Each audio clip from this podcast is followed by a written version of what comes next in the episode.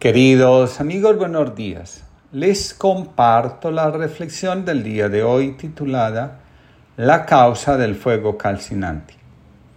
En lo personal, cada día vivo profundamente agradecido con Ignacio de Loyola, quien, gracias a la asimilación de su experiencia en el campo de batalla, se dispone, muy a pesar suyo, a escuchar la voz de Dios y descubre, para bien de la humanidad, que el desorden afectivo es la causa de nuestra desviación con respecto a Dios, a nuestro destino, al patrón de vida, como lo nombra Jung.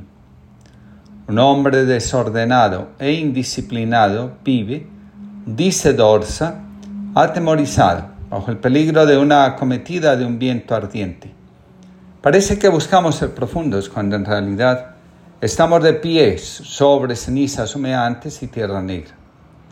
Así, como la calcinacio, según la alquimia, sirve para que un elemento o sustancia química pierda su peso y termine convertida en algo calcinante, también el fuego puede purificar el oro, liberándolo de las impurezas que hay en él y llevándolo a su estado original.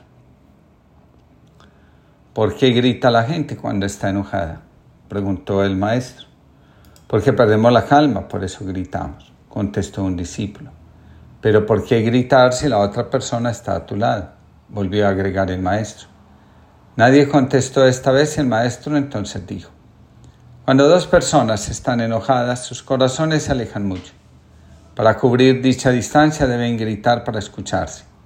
Cuanto más enojados estén, más alejados estarán y tendrán que gritar más para poderse escuchar el uno al otro. Sin embargo, cuando dos personas se enamoran, se hablan suavemente porque sus corazones están muy cerca. La distancia entre ellos es muy pequeña. De nuevo, añadió el maestro, cuando discutas, no dejes que tu corazón se aleje.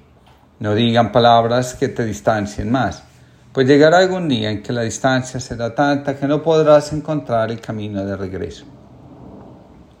Con respecto al proceso de purificación interior, Dice San Pablo en la primera carta a los Corintios, porque nadie puede poner un fundamento diferente del que ya está puesto, que es Jesucristo.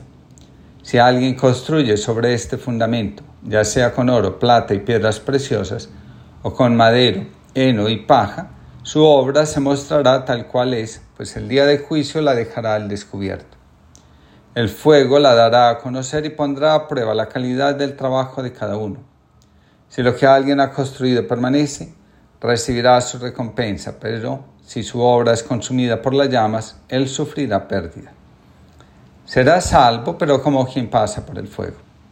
Aquello que le ha dado sentido a nuestra vida, revelado por la crisis, la prueba existencial y en algunos casos por la enfermedad en cualquiera de sus expresiones. Las causas del fuego que calcina, según San Agustín, son la lujuria, el deseo desenfrenado, el amor posesivo y controlador. La teología llama concupiscencia a este tipo de comportamientos. Por concupiscencia entendemos el deseo desordenado de cosas, relaciones o bienes terrenos. La concupiscencia, enseña la teología, arrastra al alma hacia el pecado, es decir, hacia un modo de vida incoherente y apartado de Dios, del fundamento del sentido de la vida. La concupiscencia aparece con toda su fuerza en un corazón que a causa del dolor ha elegido endurecerse en lugar de abrirse al amor y a la reconciliación. De ahí que en el Evangelio algunas enfermedades sean curadas a través del perdón, porque este es el que restablece el corazón del ser humano dirigiéndolo hacia su verdadero objetivo, hacia Dios. Otra de las causas del fuego que calcina, según San Agustín, la encontramos en la falsa creencia de que podemos vivir cerca del fuego y que nuestra alma estará a salvo. Aunque en nuestro corazón hayan sentimientos o deseos relacionados con la venganza, la superioridad o la desvalorización. Algunos viven convencidos de que la incoherencia que llevan en su alma terminará pasando desapercibida por la psique y no pasará nada grave. Por eso es que muchos, sabiendo que viven erróneamente, continúan haciéndolo. Nadie puede sobrevivir al fuego, dice la teología, sino tiene como fundamento de su existencia el amor como Cristo lo reveló y enseñó. Edinger señala, esta creencia, puedo sobrevivir al fuego del desorden afectivo, significa, desde el punto de vista psicológico, que el desarrollo psicológico es impulsado por una frustración del placer y de la ansia de poder. Para curarnos, es necesario mantener la relación con el sí mismo simbolizada en Cristo.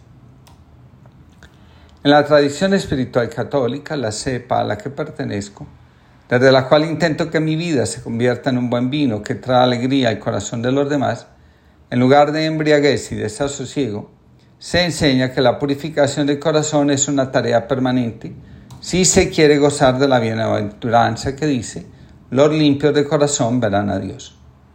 En la mitología existe la imagen del fuego y el azufre que consumen la vida y el alma de aquellos que sabiendo de la impureza que hay en su corazón, en lugar de limpiarla, de corregirla, la guardan y custodian como un preciado tesoro. Una de esas imágenes está en el libro La historia verdadera, donde se describe la isla de los impíos como el lugar donde los que han mantenido el corazón alejado de su verdadero propósito, amar, son llevados para pasar la eternidad de sus días. Nada hay más tormentoso para el alma que saber que está destinada a amar por el orgullo del ego es llevado a vivir algo ajena a ella. El fuego, además de ser una fuerza que consume, también puede tener un carácter purificador. Finalmente, el fuego puede ser la imagen de castigo que recibe el alma, que, alejándose de su esencia, se dedica a practicar el mal y a enseñar cómo se ejecuta. Según la tradición espiritual, el fuego es encendido por el desorden de las pasiones. La Biblia, por ejemplo, señala a aquellos que aman más el fuego que encienden las pasiones en ellos que al amor que Dios despierta en sus corazones.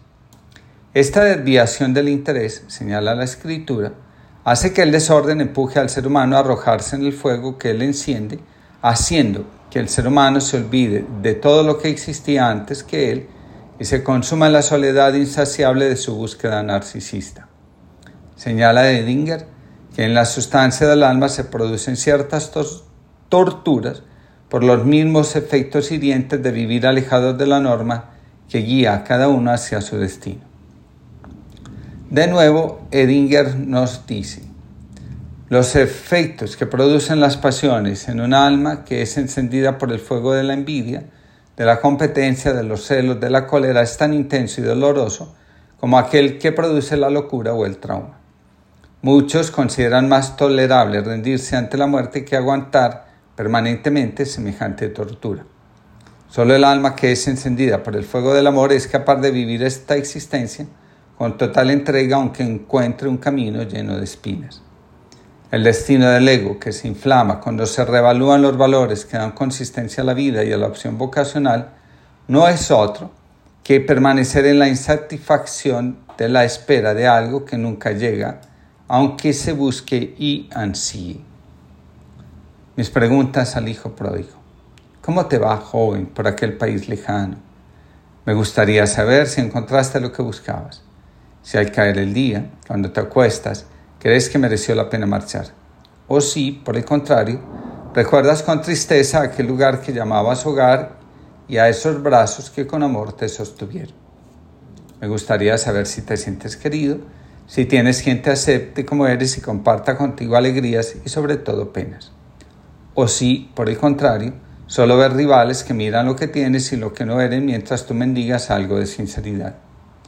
Me gustaría saber qué fue de tu fortuna, si te ayudó a seguir creciendo y disfrutar, y si multiplicaste tus muchos dones. Si por el contrario, te fundiste todo en placeres que aumentan tus vacíos y enterraste tus talentos en terreno baldío. ¿Cómo te va joven por aquel país lejano? Oscar Cala. Que tengamos todos una linda jornada.